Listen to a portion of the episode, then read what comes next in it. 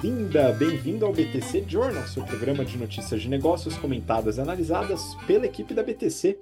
Meu nome é Gustavo Habib, eu sou instrutor de comunicação e negociação, e no episódio de hoje, dia 9 de fevereiro de 2024, vamos falar sobre prejuízos. A gente vai comentar sobre a queda das lojas de departamento de luxo na Europa e também o resultado negativo do Spotify, que para algumas pessoas é positivo. Gente vai falar sobre estratégia corporativa com o spin-off, possível spin-off da Avon na Natura e também a famosa fusão Arezo e Grupo Soma. Por fim, a gente vai colocar na discussão do Journal o tema Quit Talk, a demissão pelo TikTok e Fit Cultural, abordando aí as temáticas de gerações também. E para me ajudar nessa discussão, estou aqui com o nosso instrutor de negociação estratégia, Yuri Salomone. Yuri, bem-vindo de volta. Olá, Habib. Olá, colega de bancada. Sejam todos bem-vindos. Bom dia, boa tarde, boa noite. Seja lá o momento que você está escutando ou nos assistindo nesse podcast. É um prazer estar aqui com vocês mais essa semana. E, Habib, está acabando a altíssima temporada da hotelaria no Brasil carnaval chegou, que os foliões aproveitem, mas depois disso eu preciso tirar uns dias para dormir, porque olha, tá pesado. Vamos lá, que tem bastante notícia para a gente comentar aqui. Torço muito pelo seu descanso, meu caro. Sei como foi. Imagino, né? nunca atuei na hotelaria, mas eu imagino como tenha sido difícil. Nunca atuei, mas eu já fui cliente chato a beça, então eu sei como é que é estar do outro lado, pelo menos. Bom, e com a gente aqui também nosso instrutor de finanças corporativas, é, business modeling, Guilherme Goraeb. Gui, muito bem-vindo de volta. Fala Habib, fala Yuri, ouvintes, espectadores.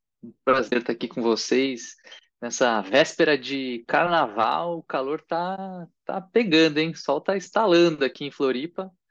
Bora lá comentar para a gente poder aproveitar o carnaval. Muito bom, e é o seguinte, ó, essa semana a gente terminou a turma de férias número 8, Bootcamp número 8 do General Business Program. A gente já está chegando aí na turma 120, né? Mas a turma modelo intensivo, essa foi a oitava. Então, parabéns, pessoal, vocês que terminaram o curso. Foram 18 dias intensos de muito aprendizado, de negociação, comunicação, finanças corporativas, investimentos, valuation, estratégia, marketing, resolução de problemas, business modeling, muita coisa que vocês trabalharam. E eu espero que vocês possam se desenvolver muito ainda na carreira e contar com a gente. E você que está se formando, já é recém-formado e tem interesse em se desenvolver ah, com muitos casos práticos, instrutores de mercado, muito conteúdo, avalie e se inscreva no General Business Program. A gente já está com mais de 550 inscritos e inscritas nos cursos. O número de matriculados vai ser um pouco menor do que esse, mas a gente já está com três turmas em lista de espera. Na verdade, uma delas já fechou, que são as turmas de segunda e quarta noturnas, as outras de terça e quinta e aos sábados estão em lista de espera.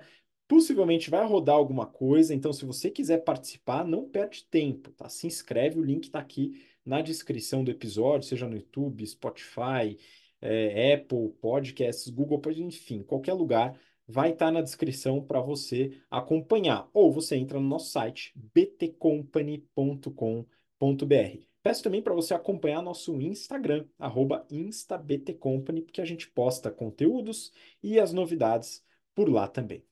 Vamos começar, a gente tem algumas notícias aqui para debater, e eu vou começar com o tema de prejuízos. A primeira é do valor econômico, uma reportagem traduzida do Financial Times com o título Na Europa, o declínio das lojas de departamento de luxo. Yuri, queria que você comentasse, você que agora é praticamente um europeu, né, passando várias temporadas aí na Europa, queria que você comentasse o que, que você viu lá, inclusive, sobre a queda dessas lojas de departamento de luxo. Boa, Habib, vamos lá. Praticamente um europeu é ótimo, né? De fato, sou ítalo-brasileiro, tenho aproveitado as minhas viagens, sempre que eu posso eu dou uma visitinha na Europa, gosto disso. Mas vamos lá. É, eu vou dividir essa notícia em três grupos é, de lojas de luxo e comentar cada uma delas. Primeiro delas, a J-Mole e, e a Globus, que são duas lojas é, da Suíça e de departamento, elas são mais chiques, né? Da cidade mais rica da Europa. Então, elas estão em dificuldades, como você comentou. Recentemente, em novembro de 23, o grupo controlador dessa marca, que é o Signa Group, ele teve problema é, por três grandes motivos. O primeiro, nível de alavancagem alto. Alta dos juros, problemas na hora de pagar o PMT. Complexidade corporativa, vulgo problemas societários de relacionamento. E o terceiro, a, a liderança da gestão, nesse caso, por, é, feita pelo René Benko, é outro problema. Então, problema financeiro com má gestão é o caminho para o insucesso. Eles tiveram eventos. A gente fala no varejo que temos três grandes pilares para o varejo: location, location e location. De fato, é, a localização é o mais importante, mas a localização com custo-benefício adequado. O que, que esse grupo fez? Eles compraram lugares com lojas antigas, lojas de centro, é, lojas que não têm um consumo de luxo desenvolvido. Fizeram retrofit, reformaram para forçar o consumo de luxo em regiões que eventualmente o cliente não estava exposto, o cliente deles não estavam expostos. Bom, eles se identificaram como, eles se identificam como donos de propriedades ultra prime e separavam o varejo, a rentabilidade do varejo, do, é, do negócio venda de produtos, do ponto comercial. Então, qual que é o core da empresa? Ele é dono de prédio ou ele opera varejo? Tem um conflito de interesse aqui, até porque o dono do prédio é a holding que controla o varejo, então ele define o valor do aluguel e aí começa a dar uma briga porque esse é o grupo A. O grupo B, que é da KDWI, por exemplo, que é uma instituição alemã, é baseada em Berlim, entrou em RJ, recuperação judicial ano passado. Um dos principais controladores do grupo também é a Signa, só que aqui tem uma discussão societária sobre esse conflito de interesse. O outro grupo, é o chamado Central Group da Tailândia, afirmou que a Signa estava cobrando um aluguel insustentavelmente alto. Então, no grupo A, ele ferrou o varejo. No grupo B, ele tem um sócio que está contra-argumentando, está brigando. Cara, não pode comprar um, um, imóvel e você locar o seu próprio imóvel e aumentar, dado que você fez um retrofit, óbvio, você tem que dar a rentabilidade do real estate, mas você colocar um valor exorbitante de aluguel. Eu fico pensando aqui, é, nos pontos centrais caros, pontos centrais muito movimentados, mas com pouco consumo, com é, pessoas mais passantes do que consumidoras, no limite, é, uma loja de luxo não encaixa. Então, saber a localização, onde está o seu público-alvo, quem é a persona consumidora, é de suma importância para o seu negócio. Então, caracterizei aqui o grupo A, problema societário, gestão. Grupo B, conflito de interesse, briga com societária. E o grupo C, a Selfridges, é, de Londres, também com problemas da mesma ordem. Então, três grupos de luxo, três grupos grandes, três grupos com aspiração de ser marcas, marcas nobres, com os mesmos problemas. Então, quais as análises, né? o porquê disso? Adriane Clasa, que é uma especialista do setor, uma analista, para mim foi a pessoa que melhor definiu. Abre aspas. Megamarcas vão resistir, mas o mercado de luxo aspiracional terá problemas. É óbvio que o aspiracional terá problemas. Eles não têm tanto caixa para crescer, eles precisam queimar caixa para ganhar share e tem que ter o que a gente chama na estratégia do diferencial competitivo. A gente, para comprar um item de luxo, para pagar caro por aquilo, tem que ter o pertencimento, tem que ter gente nobre usando.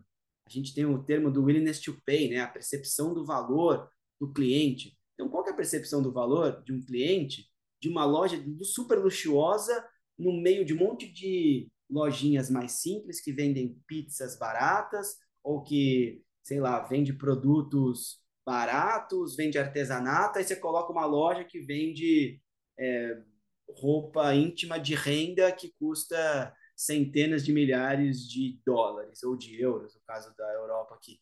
Então, é, esses problemas estão claros. É, há grande chance dessas empresas quebrarem, entrarem em RJ só para empurrar o problema para frente. Mas por que, que uma Prada não quebra? Por que, que uma Rolex não quebra? Porque elas se reinventam, porque elas buscam atender o público-alvo, fazem os testes adequados, estão há centenas de anos no mercado e se reinventam. Eu vi recentemente a Montblanc fazendo relógio digital, a gente até comentou aqui sobre isso. A gente vê a Prada colocando produtos mais sustentáveis. É, eu viajei para a Europa recentemente, como você falou, e as lojas da, da Prada, um produto mais bonito que o outro, usando os influencers, que é um jeito moderno de apresentar sua marca. A gente aproveita isso nas aulas de marketing aqui na BTC. Enfim, são empresas que respondem às perguntas de qual o problema do mundo você está resolvendo, qual é a sua percepção de valor, seu willingness to pay, e quem é a persona consumidora. Essas marcas aspiracionais, na minha opinião, parecem não conhecer o seu público-alvo, Habib, algo tão importante é, que a gente discute aqui nas nossas aulas para poder entregar um produto, um serviço, um negócio adequado aos clientes daquela marca, negócio ou é, oferta de, de repente, um serviço. É, o que você falou é o que a gente coloca na primeira aula de marketing, ainda sobre segmentação, desenvolvimento de personas, entendimento do público-alvo. Isso é a primeira coisa antes de você começar a oferecer uma proposta de valor. É, acho que esse é um, essa é uma lição de casa que, como você falou, Rolex, Montblanc, Prada fazem, por isso são tão grandes e duram tanto tempo, a LVMH também, mas algumas lojas acabam falhando nesse aspecto. Agora eu vou falar uma coisa, hein, Yuri? Eu reparei que você tá com uma camiseta preta e eu também tô com uma camiseta preta. E às vezes as pessoas podem pensar, pô, esse pessoal usa as camisetas da Insider Store, às vezes usa camiseta preta, mas tá muito calor, né? Será que não esquenta muito lá fora? Dá para usar essa camiseta lá fora? Dá, hein, pessoal? Não é porque tá calor que você tem que abrir mão de usar a sua camiseta preta um tom mais escuro. A Tech T-shirt, que é essa que eu tô, no caso a gola V, o Yuri tá com uma camiseta de gola tradicional. É, o tecido ele não esquenta no sol, ele ajuda a regular a temperatura do corpo, né? É um tecido leve, o suor evapora rápido, sem deixar odores. Isso só a Tech T-shirt. A gente tem as outras camisetas que tem proteção UV, que tem uma série de outros benefícios e dá para usar no calor, hein, pessoal? Rola mesmo, não se preocupem com isso. Além do produto ser durável, e, na minha visão, é bastante, é, bastante bonito de se olhar, né? Justamente porque não é um outdoor ambulante. E é claro, você que tem interesse em se desenvolver na vestimenta, trazer uma vestimenta mais sustentável, durável e que você pode usar qualquer cor no calor, aproveita o desconto de 12% usando o cupom BTC12 da Insider Store. O link está aqui embaixo na descrição dá uma olhada no site e não deixa de comprar mais roupa por causa do calor ou do frio, ok? Dá para se adequar usando uh, os produtos que a Insider oferece lá no site. Bom, vamos seguir, pessoal. Tem uma próxima notícia aqui, também ainda no tema de prejuízo. Spotify reduz prejuízo no quarto trimestre e supera estimativas de novos usuários no período. Essa notícia é do Valor Econômico. Eu falei sobre o Spotify em dezembro. A gente analisou uma notícia sobre os cortes que o Spotify estava fazendo no time. O último foram 17% dos colaboradores promovidos ao mercado de trabalho. Essa reestruturação, forçada pelos resultados operacionais ruins, está sendo comemorada pelos executivos do Spotify e pelo mercado e pelo valor econômico, como sendo responsáveis pela tímida melhora ao longo dos últimos meses. A gente vai dar uma olhada aí na diferença nos resultados daqui a pouquinho. Mas no episódio que eu falei sobre isso, eu comentei que talvez não fosse o melhor caminho essa reestruturação, uma vez que, dada a altíssima competição nesse mercado, o foco deveria ser buscar a market share. Então a gente tem um esforço grande da Amazon, da Apple e do Google, três gigantescas, muito maiores que o Spotify, para conquistar o market share que o Spotify conquistou com muita luta aí nos últimos anos. Particularmente, eu não acho que era hora de pisar no freio, até porque eles têm um grande trunfo, pessoal, que é a geração de caixa. Mesmo com prejuízo, a empresa gera caixa trimestre após trimestre. E no GBP, para quem fez o GBP ou o Strategy and Finance, sabe a diferença entre lucro e caixa, como analisar um, como analisar outro e por que a gestão de caixa acaba sendo ainda mais importante para a perenidade de um negócio do que o resultado operacional. Eles podiam usar essa geração de caixa para manter o resultado no negativo e avançar ainda mais no market share. Não foi a opção deles, espero estar errado, mas eles ainda tiveram um crescimento interessante de usuários, apesar de muito focado no serviço grátis, o chamado Ad Supported. Mas ainda assim surpreendeu. É, o, o, problema é que o serviço grátis ele não dá dinheiro. No terceiro TRI, a gente analisou o lucro dessa modalidade, tinha sido pífio, tinha sido praticamente zero, lucro bruto. E o Spotify, ele faz dinheiro mesmo com as assinaturas. Esse é um ponto interessante que eu queria ressaltar. É de se pensar que, ao receber propaganda, a empresa tem um bom faturamento e lucro na operação gratuita, porque propaganda paga bem, não sei o que, não sei o que. Mas não é o que acontece.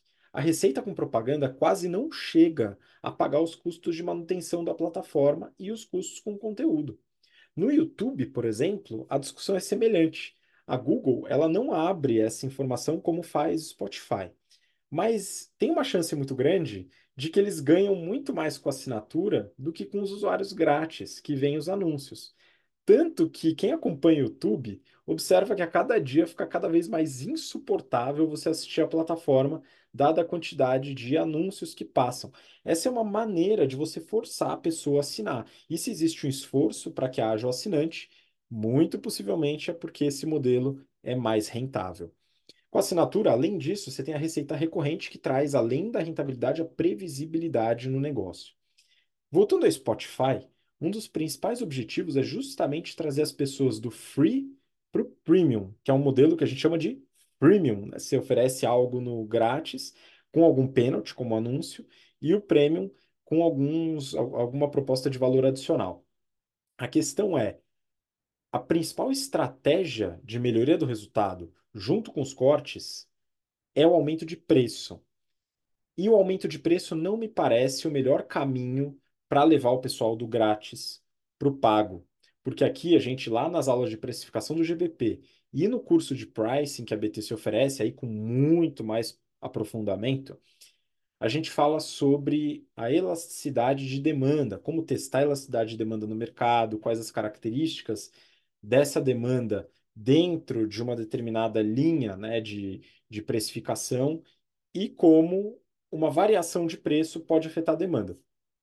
E aqui existe uma chance, a gente precisa ainda fazer esse trabalho com o Spotify, mas aumentar o preço do premium talvez dificulte trazer o pessoal do grátis. Vamos dar uma olhada nos resultados de forma bem sucinta, hein, pessoal? O Spotify fechou o resultado de 2023 com uma receita líquida de 13,2 bi, com B de bola, bilhões de euros, um aumento de 13% em relação a 2022.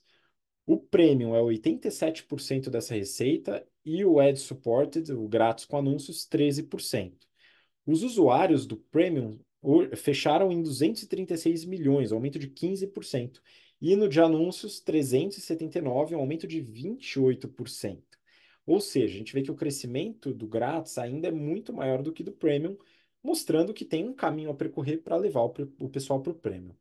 A margem bruta foi de 25,6% e a empresa teve prejuízo operacional e prejuízo líquido, né, fechando o prejuízo líquido em 532 milhões.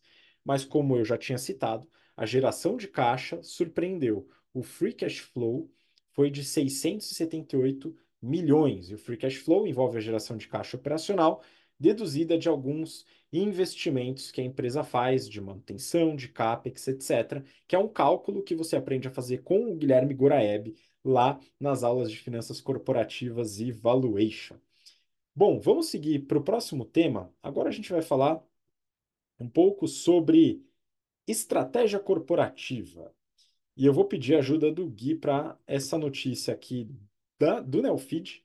E o título é Natura e Avon o que era um negócio, agora podem ser dois, inclusive as ações. Gui, queria que você comentasse um pouco sobre essa estratégia da Natura que parece que é, vai meio contra o que ela tem feito uh, nos últimos anos, né? Vamos lá. Bora lá, Habib. Ó, primeiro queria dizer que eu me senti excluída, só porque eu tô com a camiseta azul da Insider, você ficou falando da camiseta preta da Insider, mas tudo bem. Vou relevar isso aqui e vou comentar a notícia da Natura. É, vamos lá, né? O que está acontecendo com a Natura?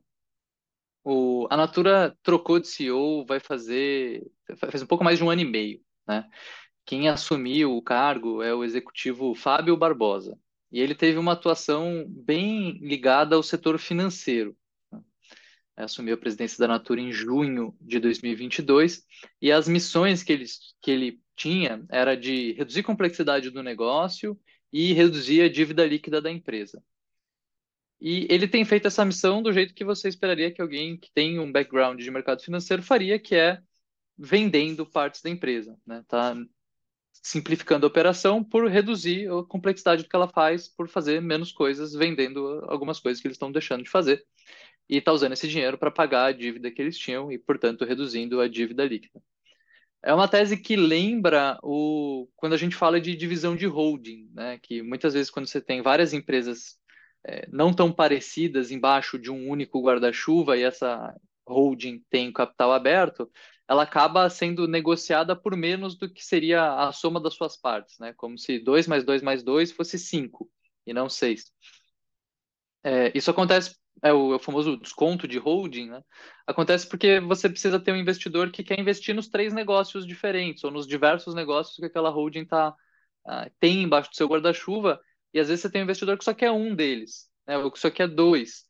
E, e, o fato de você dividir é justamente essa ideia, né? Você permite que o investidor que só quer estar tá apostando em uma divisão da, da holding, em uma empresa daquela que está dentro da holding, que ele possa fazer isso. E a ideia é que com isso, cada uma dessas partes, a soma do valor delas, vai ser maior do que era a, o valor da holding antes. Né? É, aqui eles não estão dividindo e mantendo tudo embaixo de um, de um certo guarda-chuva natura, eles estão dividindo e vendendo mesmo. Né? É, bom, dia 5 de fevereiro, segunda-feira, o Conselho de Administração da Natura autorizou que o, a diretoria avaliasse a separação da Natura e da Avon na América Latina. A Avon que foi comprada há pouco menos de cinco anos, numa transação de cerca de 2 bilhões de dólares. Com isso, eles buscam, abre aspas, simplificar a sua estrutura corporativa e proporcionar mais autonomia para suas unidades de negócio. De acordo com a Natura, a Natura e a Avon elas possuem públicos distintos que estão em geografias diferentes e as empresas possuem modelos de distribuição diferentes. É, o plano que, em tese, ainda está sendo avaliado é o de que cada negócio tem a sua estratégia, tem a sua governança independente e tem as suas equipes de gestão. Eu fico me perguntando se na hora de, de propor todas as todo a, a, fusão, né, o M&A, de propor as aquisições, o pessoal estava pensando nas diferenças de público, geografia e modelo. Provavelmente estava, mas estava vendo como algum benefício, né? E agora você vê como algo negativo. Me lembra também quando a gente olha o pessoal que comenta ação que subiu e desceu, e você, ah, essa ação subiu muito, o cara arruma um motivo porque a ação subiu muito. Ah, a ação desceu muito, às vezes é o mesmo motivo que está sendo interpretado de um jeito diferente, né? Enfim, é, bom, essa não seria a primeira venda da Natura, tá? Agora da Avon. Eles já venderam no ano passado, 2023, duas marcas. Em novembro, a The Body Shop por 1,25 bi de reais, uma venda que ainda pode aumentar o valor ali de acordo com os resultados da empresa.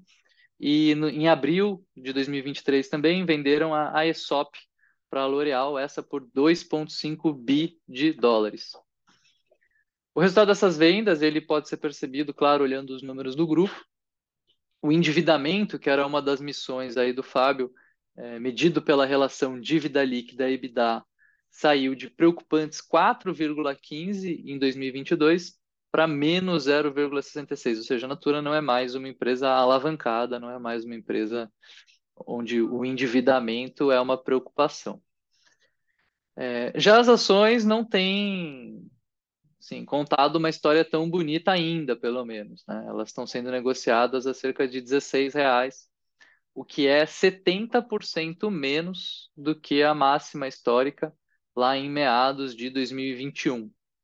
Ou seja, quem investiu na Natura em 2021 tem hoje 30 centavos para cada real que colocou na ação. Então, ainda tem um, um bom caminho para a Natura recuperar a sua, sua performance aí das ações.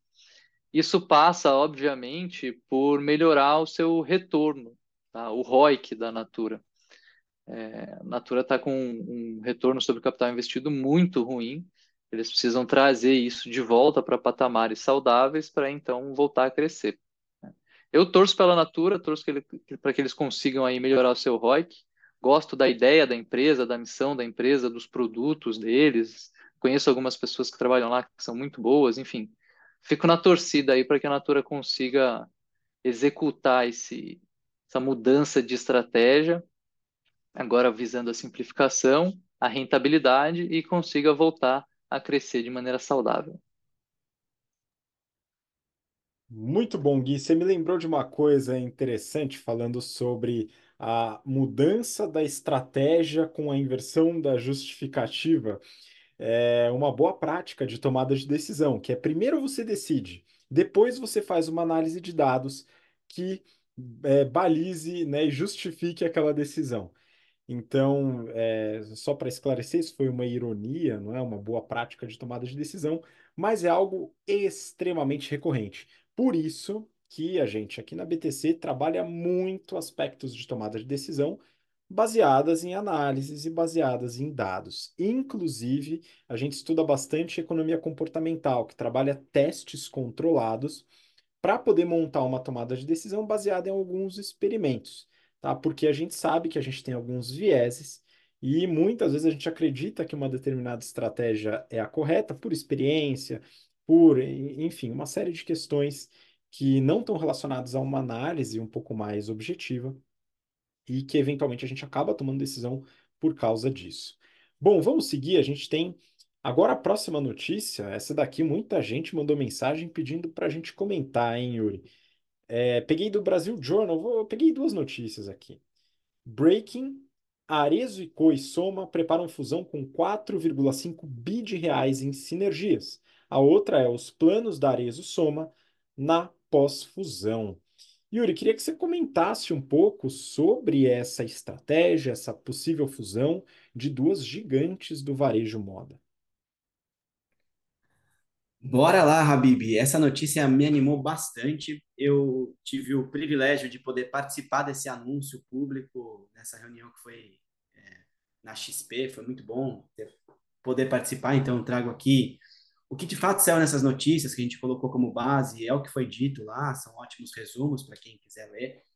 Mas essa estimativa de sinergia de 4,5 bilhões de reais, comentada no anúncio, ela é grande demais, na minha opinião. Então, tem que ser bem calculado para não dar ruim, né? Mas dado que foi assessorado por bancos como JP Morgan e tal, BBA, que a gente tem aí pessoas é, que saíram da BTC ou que passaram pela BTC estão nesses lugares, com certeza fizeram as contas da maneira adequada e tomara que essa previsibilidade se ajuste em realidade no futuro. Arezo vai ficar com 54% e o Grupo Soma com 46% do novo negócio, do novo conjunto, do novo conglomerado. Nem tem um nome ainda, né? Após o anúncio, óbvio, as ações de ambas as empresas tiveram altas, foi muito bem quisto pelo mercado. O Birman, o atual CEO da Arezo, assumirá como CEO desse novo negócio e o Robert Jataí, atual CEO do Grupo Soma, vai cuidar ali de relacionamento com novos negócios, M&A, RI e afins. E partiu até do, do Robert a ideia do Birman assumir como CEO total. Será, terá um novo con, é, conselho, composto por sete membros, três membros é, da Arezo, três membros do Grupo Soma e o chairman ali, a pessoa que lidera tudo, é, tem de ser em comum acordo. Então, a gente sempre fala nas aulas de negociação, né? Negociação é fechar negócio? Não, negociação é lidar com as diferenças. Então, quando eu começo a igualar quem joga para um lado, quem joga para o outro, tem que ter alguém ali com voto de Minerva, né? A pessoa que decide, número ímpar em conselho, é, chega a ser importante, chega a ser diferencial para tomar uma decisão, óbvio, se os votos tiverem o mesmo peso. Bom, eles pretendem expandir o mercado de franquias, modelo de asset light, é, isso deve capturar sinergias em torno de 700 milhões de reais, Isso basicamente é copiando o modelo da Ering, que é redondinho. Um outro item é a redução do CPV, você compra mais, quanto mais unidades você compra, melhor o preço unitário. Isso deve capturar algo em torno de 500 milhões de reais. E o cross-selling, então vender o produto de uma marca em outra loja e vice-versa, otimizar espaços vagos, espaços vacantes, ocupar, a gente chama no varejo, né, ocupar o um metro cúbico e não um metro quadrado, melhorar a exposição de produtos. Isso deve capturar sinergias da ordem de 400 milhões.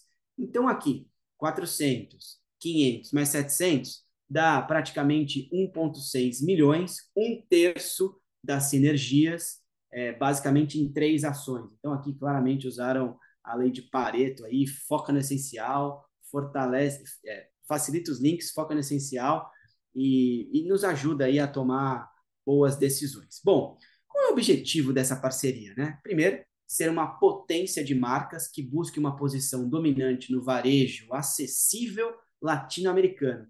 Habib, é, antes era chamado de fast fashion, agora estão usando aqui palavras como varejo acessível.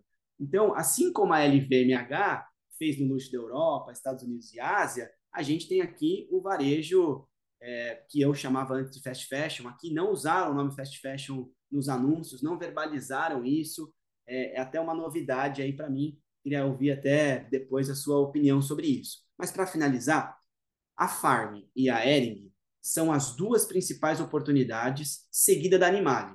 Então, na Farm, por exemplo, tem-se o desejo de encurtar o tempo de criação entre o produto ser criado até o produto estar na loja. Então, é um, é um processo longo de produção. Será que a Farm vai conseguir produzir mais, lançar mais produtos, tirar os, os piores ou os que não estão performando bem das gôndolas, colocar produtos novos? É, no caso da Ering, vai se copiar o modelo de franquias, então o modelo asset light e a produção barata. O benchmark né, de produção é o custo de produção da Ering. Deste, todo conglomerado, o custo mais barato de produção é o da Ering, talvez por ser um produto mais simples, mas é, vamos ver como é que vem essa, essa fusão aí. Com certeza a Ering será referência. E para finalizar, o novo conglomerado ele vai ter um faturamento da ordem de 12 bilhões de reais, 1,5 bilhões, B de bola mesmo, pessoal, de EBITDA e 750 milhões de lucro líquido. A nova alavancagem vai ser da ordem de 0,8 vezes, então uma alavancagem super controlada, com o, o crédito reduzindo aí as taxas de juros, há grandes chances de crescer a alavancagem, pegar dinheiro no mercado para poder fazer esse processo acelerado. A gente tem aí o vesting, né, o tempo que os executivos ficarão, da ordem de 10 anos. É, tem toda uma regra para sair, para cash out, que eu não vou explorar aqui. Eu quero partir um pouco mais para a área de estratégia. Mas, Habib, me chamou a atenção esse feeling aí de fast fashion versus varejo acessível. Eu ainda não sei como é que vai ser, mas qual é a sua opinião aí? Você quer me provocar, né, Yuri? Mas então vamos problematizar esse termo aqui. Eu, particularmente, gosto mais de termos em português do que termos em inglês, então é, o varejo acessível seria um termo mais adequado. No entanto, há alguns aspectos a se considerar. O primeiro deles é tentar desvincular o aspecto insustentável do, do, do fast fashion ou do varejo acessível, que é a aquisição de roupas por estação. Tá? Então, toda estação muda a moda, muda roupas, tem que comprar uma nova roupa. Isso é criticado por mim e por muitas outras pessoas que sabem do impacto ambiental da produção e da indústria têxtil. Esse é um aspecto que eu acho é, temerário. O segundo diz respeito ao próprio novo nome de varejo acessível. Olha, Yuri, para mim, acessível é Renner, Riachuelo e C&A, ok? Agora, uma camiseta polo da reserva custando 459 reais, sinto muito, né? Tá ficando o preço da Lacoste e eu não considero acessível, ok? Acessível é mais uma camiseta da Insider, por exemplo, que ainda já é mais cara do que essas outras que eu comentei, tá? Mas aí tem os benefícios todos, etc, que eu acredito que vale a pena por isso que a gente divulga aqui. De qualquer maneira, não gosto do termo varejo acessível, então continuarei chamando de fast fashion. apesar de que tem muitos produtos de qualidade em ambas as marcas. Então, Yuri, eu vou complementar a sua, sua análise, né? Não vou falar sobre a sinergia, isso é mais a sua área do que a minha, inclusive, mas é, talvez seja um pouco superestimado, os 4,5 bi de qualquer maneira, mas tem muita chance de ganho. Eu fico com uma dúvida em relação à aprovação do CAD, mas é um mercado muito pulverizado, então talvez não tenha nenhuma dificuldade, ninguém comentou sobre isso. Então, talvez realmente não tenha nenhum, nenhum problema. Mas vamos lá. Eu peguei os resultados do terceiro TRI de 23. Você comentou que o grupo, no total, né, teria aí um faturamento anual de 12 bi. E aí, se a gente pega só o terceiro TRI, a Arezo teve uma receita líquida de 1 bi 266 e a soma 1 bi 364. Somados aqui, a gente está falando de mais de 2,6 bi em um trimestre. Então, é bem plausível aí que a gente chegue aí nesses 12 bis somados. Quando a gente fala da Arezo, a gente tem representando na receita a marca Arezo com 26%, Reserva ou a R&Co com 23%, Chutes com 19%. São as principais, tem várias outras. O grupo Soma tem a Ering com 39%, a Farm com 22% e a Animale com 12% e o restante com menores porcentagens. Se a gente vai para a margem bruta, Arezo, 53,8% e Soma, 57,8%. O grupo Soma, com marcas de ticket médio maior, tem uma margem bruta também mais alta. Já o EBITDA da Arezo foi mais alto no terceiro TRI, 229 milhões contra 213, e o lucro líquido também 114 contra 96 milhões. Enfim, são empresas que têm tamanhos parecidos, ambas lucrativas, ambas com margens brutas bastante saudáveis e o grupo todo com uma alavancagem muito controlada, como o Yuri comentou. Tem tudo para dar muito certo para os dois grupos. A questão que fica é realmente sobre ah, o mercado como um todo, como que ele vai lidar com essa fusão. Né? Mas eu acho que eles já têm seus públicos-alvos bem definidos Diferente do que a gente comentou no início sobre as lojas de departamento na Europa, tanto Arezo como o Grupo Soma fizeram um trabalho de segmentação extremamente é, cauteloso e muito bem feito, e as marcas representam isso, e essa é uma discussão que a gente tem nas aulas de marketing, sobre a estratégia de portfólio de marcas que ambas as empresas colocam, né? Você consegue segmentar cada marca para um determinado público. Isso tem uma série de vantagens. Tá? Tem algumas desvantagens também, mas se você quiser saber mais, entra lá no GBP. Vamos para a última notícia, pessoal. E a última notícia é a discussão do Journal. E eu peguei uma notícia aqui da Forbes. Demissão viraliza no TikTok por falta de fit cultural. Afinal, o que isso significa? Gui, eu queria que você começasse falando sobre a notícia, do que se trata e colocando um pouco dos seus pontos aí. Bora lá, Habib. Bom, então a matéria da Forbes ela fala sobre fit cultural num cenário mais amplo. Ela fala sobre as relações de trabalho entre as gerações, em especial entre geração Z e pessoas mais velhas. E ela também comenta sobre um caso em específico de uma menina de 23 anos que viralizou, teve milhões de visualizações num vídeo que ela fez e divulgou da sua própria demissão. Falando um pouco sobre o caso específico, né? O, o qual que é a, história ali, né? Parece que a menina se negou a compartilhar conteúdo sobre um curso que ela, que ela mesma tinha elaborado, e aí por isso ela foi desligada pouco tempo depois. Eu acho muito estranho um funcionário achar que ele é dono da propriedade intelectual que ele cria enquanto ele trabalha para uma empresa e querer controlar a divulgação desse conteúdo, né? É como se um programador da Amazon não quisesse que as pessoas acessassem o site porque foi ele que criou e ele não autoriza que você acesse o site, né? Por que será que a empresa paga o salário da galera? Por que será que ela ela está contratando o pessoal, né?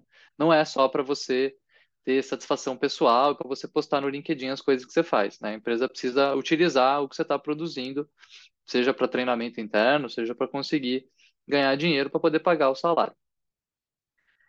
Claro que, assim, acho que isso tem poucos detalhes que a gente, que eu pelo menos entrei em contato, poucos detalhes que tem ali na própria matéria sobre o caso específico. Eu cheguei a, a, a ver o vídeo antes da matéria, inclusive. Ele realmente bombou bastante ali. Vi post da menina no próprio LinkedIn e tal, né? Então, enfim, acho que longe de querer ser, ser dono da verdade, mas fica uma dica para os nossos ouvintes, né? Se por acaso a empresa que você trabalha, seu chefe, eles pedem para você fazer uma apresentação interna ou externa, aproveita a oportunidade, né? Faz algo bem feito, usa isso para ganhar visibilidade, para se expor, para ter novas experiências. Eu lembro a primeira vez que eu fiz uma apresentação para a empresa inteira, faz uns 10 anos, apresentando assim sobre o DRE, né, como, como financeiro da empresa, pô, super legal, uma oportunidade de você conversar, interagir com pessoas que você não, não, não conhece, né, que não fazem parte do seu dia a dia, e de expor um pouquinho do seu conhecimento, né? Acho que isso é uma oportunidade, foi uma oportunidade perdida ali, né? Mas, enfim, voltando aqui, né? Falando sobre fit cultural agora num sentido mais amplo.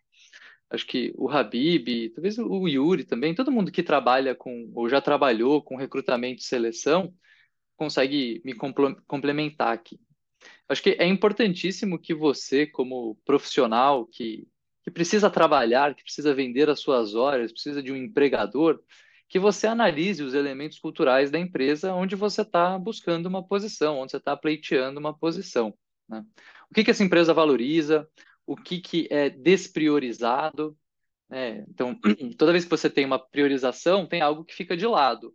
Você precisa entender o que está sendo priorizado e o que está sendo, o que, que fica de lado. É igual foco, né? Que a gente já comentou algumas vezes. Não dá para focar em tudo, não dá para valorizar tudo. Se tudo é valor da empresa, nada é valor da empresa.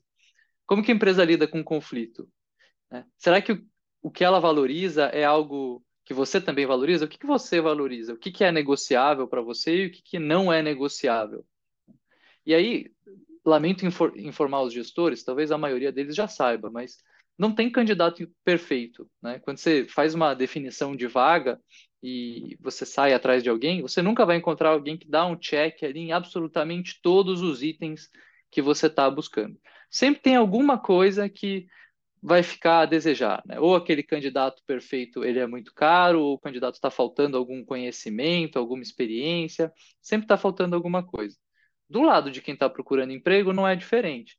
Né? Na hora que você for procurar um empregador, for procurar uma empresa para trabalhar, não vai ter vaga perfeita. Sempre vai ter alguma coisa que você vai ter que fazer que você não gosta tanto, ou o salário talvez não seja tão legal, ou o seu gestor não é tão legal. Sempre tem alguma coisa que não é perfeita. Você precisa entender se isso é algo negociável para você ou se não é negociável. Precisa ter claro quais são as suas prioridades, o que, que você abre mão, o que, que você não abre mão.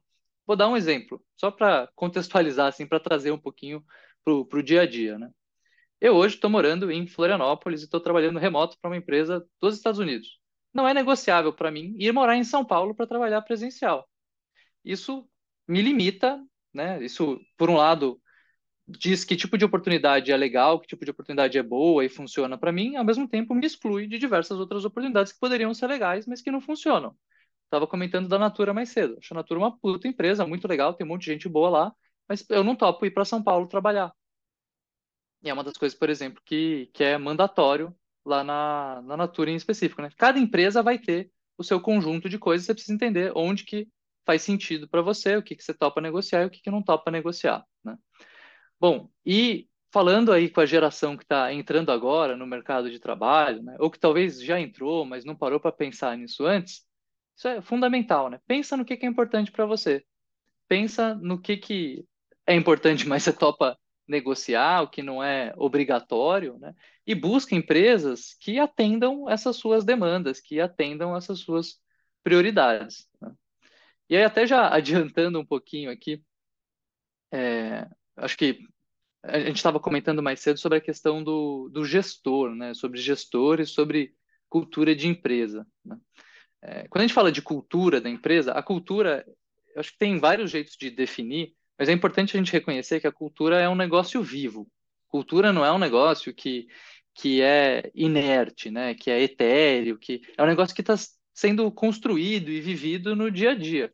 E o seu gestor influencia muito a sua vida dentro da empresa que você está. Né? O seu gestor, ele puxa a cultura da empresa para um lado. Pode ser o lado que você gosta e pode ser um lado que você não acha tão legal. Tem um, uma máxima, né, assim, acho que no mundo de RH e talvez fora dele também, que a maioria das demissões ela acontece, as demissões onde o funcionário se demite, não por conta da empresa, mas por conta do gestor. Ele se demite não porque ele deixa de gostar da empresa, mas porque o gestor está fazendo a vida dele um inferno. Né? É, muitas vezes é porque você não, não gosta do seu gestor. Então, escolher bem a empresa, escolher bem o gestor, são pontos super legais, são pontos assim super importantes. Um bom gestor te ajuda a se desenvolver, especialmente no começo da carreira, né, dando oportunidades de, de crescimento, dando reconhecimento, que vai te ajudar a crescer, a pegar cargos mais interessantes, a pegar projetos mais interessantes, a ter mais exposição dentro da empresa, eventualmente fora da empresa, talvez nem tanto no começo da carreira, né? É, enfim, acho que é, é, isso, assim, a gente precisa entender bem o, as motivações ali, os, as prioridades, os valores da empresa, no limite, entender bem quem que é o gestor, quando você está falando de vaga, porque ele vai fazer muita diferença no seu dia a dia, entender o que, que é o ideal de cultura da empresa, para que lado, dentro daquele espectro cultural, o gestor está puxando, se é um lado que faz sentido para você, se é um lado que não faz sentido. E, enfim, fora vários outros temas que eu acho que vocês vão comentar, inclusive, como missão da empresa, valores da empresa, né? Deixa, deixa eu ouvir vocês também, que eu falei demais aqui já.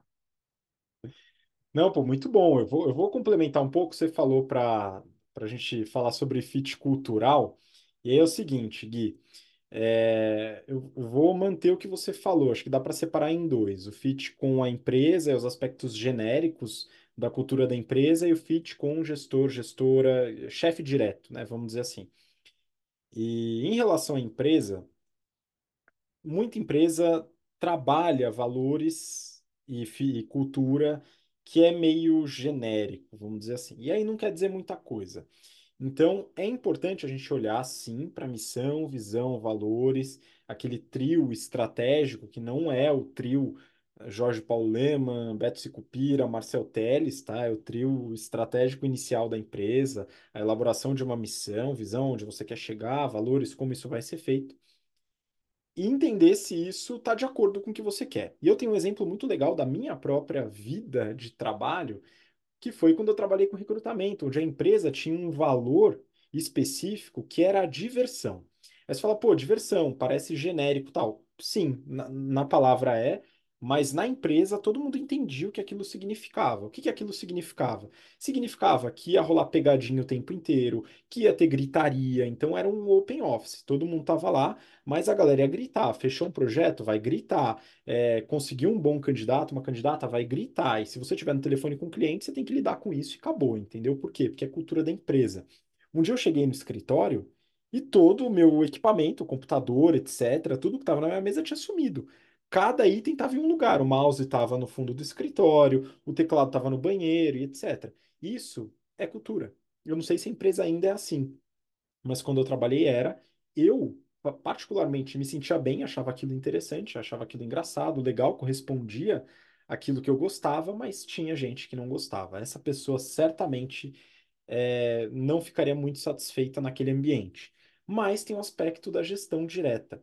E aí muda muito. Você tem, por exemplo, gestores numa mesma empresa que sabem priorizar, como o Yuri muito bem falou na semana passada, prioridade não existe plural, prioridade é uma só. E aí você tem o gestor ou a gestora que sabe priorizar, e você tem a pessoa que te pede 37 prioridades no mesmo dia. E aí, se você não lida bem com isso, não tem a ver com o fit cultural da empresa, né, com o encaixe cultural, mas tem a ver com a gestão direta. Então, entender os dois aspectos em separado acho que é fundamental. Beleza, dado isso em relação à cultura, eu preciso passar para um aspecto que me chamou muito a atenção na reportagem, que está relacionado à geração Z, o Quit Talk, né? Então tem o hashtag Quit Talk que está relacionado a esses vídeos que as pessoas fazem sobre suas próprias demissões. Depois eu quero que o Yuri comente sobre isso. Eu acredito que isso não auxilia, não auxilia nem as pessoas a entenderem melhor sobre a empresa e sobre as formas de trabalho da empresa e a cultura da empresa, e não auxilia a pessoa que cria o vídeo. Beleza? Eu acho que isso expõe de uma forma negativa. Tem gente que parte da premissa de que falem de mim, falem bem ou falem mal, mas falem de mim.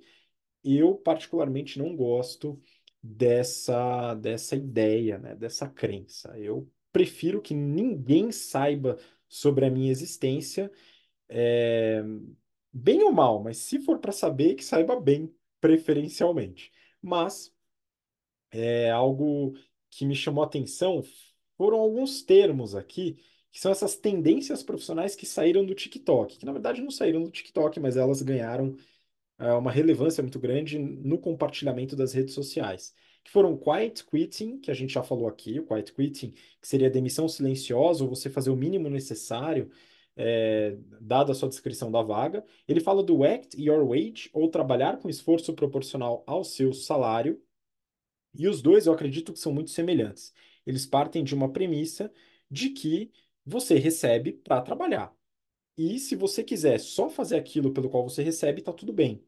Eu acredito que está tudo bem. Eu acredito que muita gente não tem ambição de crescer, de se desenvolver, e se está tudo bem para ela, está tudo bem para mim também, e não tem espaço para todo mundo crescer na empresa. Então, eu não acho isso temerário, não acho isso problemático, desde que você saiba as consequências disso. Se você tiver mais ambição, quiser crescer, etc., você vai precisar fazer mais do que o seu salário paga. Ok? Então, isso é uma decisão que você vai ter que tomar no seu trabalho. Agora, teve um realmente que me deixou possesso, viu, Yuri? Que é o tal do Rage Applying. Funcionários que se candidataram ou candidatam a vagas de emprego por estarem frustrados com o próprio trabalho. Eu quero que você que está me ouvindo agora ou me vendo, preste bastante atenção no que eu vou falar. Não espere a frustração chegar para aplicar para uma vaga. Aplique constantemente, ok? Isso é o que a gente chama de desenvolvimento de alternativas para fortalecimento de poder de barganha, que é o famoso BATNA. A gente fala nas aulas de negociação, né? A gente comenta é, rapidamente, né, sobre qual que é o melhor momento de você procurar um emprego. E o melhor momento de procurar um emprego é, sem dúvida, quando você já está empregado ou empregada porque o seu poder de barganha está mais alto. Então, não espere a hora de se frustrar para fortalecer esse poder de barganha. Procurar emprego, fazer entrevista, desenvolver relacionamento, não é pedir demissão, é fortalecer a sua carreira. Você não precisa tomar a decisão de sair porque você está fazendo uma entrevista. São duas coisas completamente diferentes. Tá? Então, é, isso, se algum gestor ou gestora vê isso de uma forma ruim, é de se avaliar, continuar fazendo entrevista, na verdade, fazer mais ainda, para poder se livrar desse tipo de coisa, tá? Então, é, na minha visão, não há problema nenhum nesse, nesse tipo de situação de você procurar um emprego enquanto você está empregado, frustrado ou não, porque isso é estratégia de negociação que a gente ensina em sala de aula, tá? E se você, gestor, gestora, acredita que isso é temerário de ser ensinado, recomendo um bom curso de negociação estratégica, como os que a gente oferece para dezenas ou centenas de empresas e para dezenas de milhares de alunos, né? Que é um curso que o Yuri também ministra e que a gente é, tem bastante carinho, cuidado aí na hora de trabalhar com as turmas, né? Enfim, esses são uh, os pontos que eu dei highlight aqui na notícia, né? Que eu acho que são relevantes. Eu queria que o Yuri finalizasse aí com a visão dele, alguns pontos a considerar. Vamos lá, Habib. Eu não vou é, me alongar e nem repetir o que foi dito por vocês. É, gostaria de citar aqui três pontos adicionais, eventualmente. O primeiro deles é exposição é positiva ou é negativa? Como é que é a sua relação vida pessoal na rede social versus vida profissional?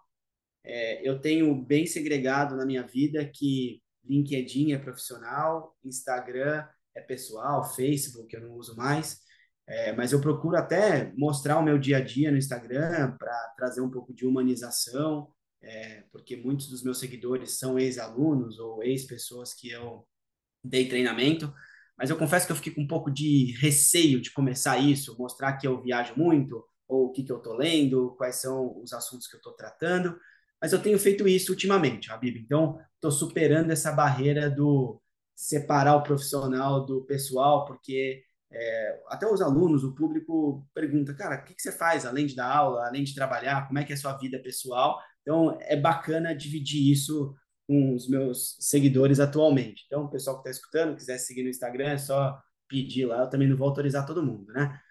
É, mas vamos lá. É, então, é, é positivo ou negativo? Depende como você se expõe. Se você ficar o dia inteiro postando foto de coisas é, que não tem alinhamento com o seu fit cultural de vida, complica, porque você postar uma coisa e fazer outra na prática não é alinhamento, né? É, o segundo ponto que eu queria trazer é sobre a relação das gerações. Eu acredito, eu entendo e eu gosto de várias gerações trabalhando nos mesmos projetos, porque isso eu aumento o meu público-alvo, eu aumento a minha capacidade de crítica. Não tem certo ou errado, tem o que vai ser melhor para a empresa. Então, ter um corpo diretivo com pessoas novas e pessoas mais experientes, ter um corpo de gerência com pessoas mais novas e mais experientes é ótimo, porque senão você fica só na sua bolha, você fica só no seu mundinho, no que a gente brinca, na, eu falo isso bastante em reunião, fica só na sua patotinha. Se você ficar só na sua patotinha, você vai atender mais do mesmo e vai entrar naquele vórtice é, do algoritmo das redes sociais que te colocam só a mesma coisa o tempo todo. Você não consegue ampliar o seu ângulo de visão, não consegue ver o que de, o que de novo está acontecendo. É, eu, nas minhas aulas, tenho, tenho, tenho passado um vídeo até da Anitta, que foi recentemente entrevistada pelo pessoal do Podpah, o Igão e o Mítico, inclusive um abraço para vocês, é, onde ela fala, tudo que você falou, tudo que você faz, daqui um ano, dois anos, você concorda? Tudo que você falou há cinco anos atrás, você concorda? Todas as suas ideias, você concorda? Provavelmente não. Você deve ter soltado alguma frase que não era exatamente o que você queria dizer, mas hoje, com os celulares e vídeos e afins, a gente tem uma certa exposição e fica gravado para sempre. Você tem que lidar com as consequências disso. E terceiro, é, puxando mais para o assunto que está sendo discutido efetivamente, que são as demissões, é, exposição disso, como é que ele como é que é lidar com isso? Eu não sei quem já foi demitido aqui, quem ouvinte já foi demitido. Eu já fui demitido três vezes. Em nenhuma das vezes o motivo real do meu desligamento foi dito. Eu, quando faço desligamentos, e tive de fazer alguns na minha vida já, independente do cargo que eu fiz o desligamento, eu também omiti informação. Eu não menti, mas eu não falei o motivo real que a pessoa foi demitida, porque isso pode ser assédio, isso pode incorrer em processo, isso pode me causar problema. Fala muito quem fala pouco. Como é que é um processo decente de desligamento? Objetivo. Fala muito quem fala pouco. Obrigado, seu ciclo se encerrou, a empresa agradece sua participação até aqui e até a próxima. Demora 30 segundos. Você não precisa justificar, porque você justificar, você talvez não tenha dado a oportunidade da pessoa de se defender. Se você foi um bom gestor nesse desligamento, você deu a oportunidade da pessoa lidar com as oportunidades dela, se desenvolver. E se a empresa achou que não foi que a pessoa não se, não se desenvolveu no tempo hábil, com as características adequadas, como o Guilherme falou, de, de verdade, a gente não tem o, o candidato perfeito. Ou a gente desenvolve, ou vai pagar caro, e se pagar caro a empresa não tem rentabilidade, enfim, começa a, a criar um certo, uma certa nuvem cinza nisso. Bom, para finalizar, é, cabe a você saber o porquê e lidar com eventuais dissabores de um desligamento mas na minha opinião, expor isso em rede pública não é uma atitude adequada. Se você achar que é, faça e arque com as consequências. É, se você achar que não é e concordar comigo, restringe um pouco estes momentos. É, eu nunca posicionei aqui quando eu fui desligado, e, mas posso contar aí no particular para cada um como é que foi, como é que eu lidei com isso, com esse sabor não é legal, mas isso me deu certa casca, me deu certa resiliência para lidar com problemas que vieram à tona pós esses desligamentos. E foram bons momentos, eu aprendi demais e, e gostaria de deixar esse relato particular aqui é, da minha carreira e espero poder é, ter ajudado alguém. Então, aprenda esses três pontos: exposição positiva ou negativa, você escolhe. Relações das gerações são importantes, na minha opinião. E, por fim, demissões como você lida com isso. Então foi um prazer estar com vocês até aqui nesse momento do podcast de hoje. Até a semana que vem. Bom carnaval a todos vocês. Para quem gosta e para quem não gosta, é feriado. Boa sorte e até a semana que vem. Tchau, tchau. Muito obrigado, Yuri. Vou só fazer um pequeno complemento em relação ao que você falou sobre o desligamento, né? E como que a empresa pode humanizar o desligamento de uma forma um pouco melhor. Não é justificando, né? A gente tem algumas ferramentas para fazer isso que são auxiliar a pessoa que está sendo desligada com alguma indicação, com alguma recomendação, com alguma dica sobre aspectos de recolocação. Tem algumas ferramentas interessantes que é legal da empresa avaliar, colocar isso para quem foi desligado. Gui, se você tiver mais algum complemento, manda bala e pode mandar aí seu abraço para a turma também. Bom, isso aí. É, cara, eu acho que não foi na matéria, foi em algum outro. Foi, foi lendo sobre o caso que eu vi também algum comentário ali da, da própria autora ali do post, da menina que né, divulgou o seu desligamento, dizendo: Ah, não sei se isso vai ser bom, se vai ser ruim, mas tá aí, postei, não sei o quê. Falei, bom, é bom pensar antes, né? Se vai ser bom, se vai ser ruim, né? Assim, ter, ter um mínimo de, de foresight ali, tentar prever e para não fazer algo que vai te, te dar uma cagada ali na frente, né? É, eu não sei, teve recentemente até uma discussão, é o que a gente não conversou, eventualmente a gente pode conversar aqui, sobre se o selinho lá do LinkedIn, se você pôr que está open to work, se aquilo é bom, se é ruim, porque tem gente que, da mesma maneira que é melhor, o melhor momento para você procurar é quando você está empregado, tem gente que na hora de contratar só quer contratar quem está empregado também, como se fosse algum tipo de, de melhor qualificação ali. Mas enfim, dito isso, né, pense um pouquinho antes de agir. É, acho que a gente teve uma, uma boa discussão aí aproveitem o carnaval, juízo, né? Man, man, manerem quem, quem vai beber aí. Acabei de ver mais cedo que o, o Epocler não ajuda na, na ressaca, viu, pessoal? Não contem com soluções mágicas, contem com é, ponderação, né? Maneira na, nas bebidas, na folia, mas aproveitem e a gente se vê semana que vem. Até mais. Muito obrigado, Gui, Yuri, e obrigado você que nos acompanhou até agora. E como somos em três e é necessário ter uma voz dissonante, eu então vou fazer o papel é, do mal aqui no podcast, torcer para que você coloque o pé na jaca nesse carnaval, aproveite ao máximo, é, pensa na ideia do carpe diem e se tudo der certo, quinta-feira você está de volta ao planeta Terra, ok? É, enfim, talvez um pouco de responsabilidade, vai, pessoal, para também não ser muito aqui, é, muito irresponsável nos comentários, mas eu queria desejar aí um bom descanso para quem puder descansar, se for trabalhar também, bom trabalho e nos vemos na próxima semana para mais um episódio do BTC Journal. Um grande abraço, até lá. Tchau, tchau.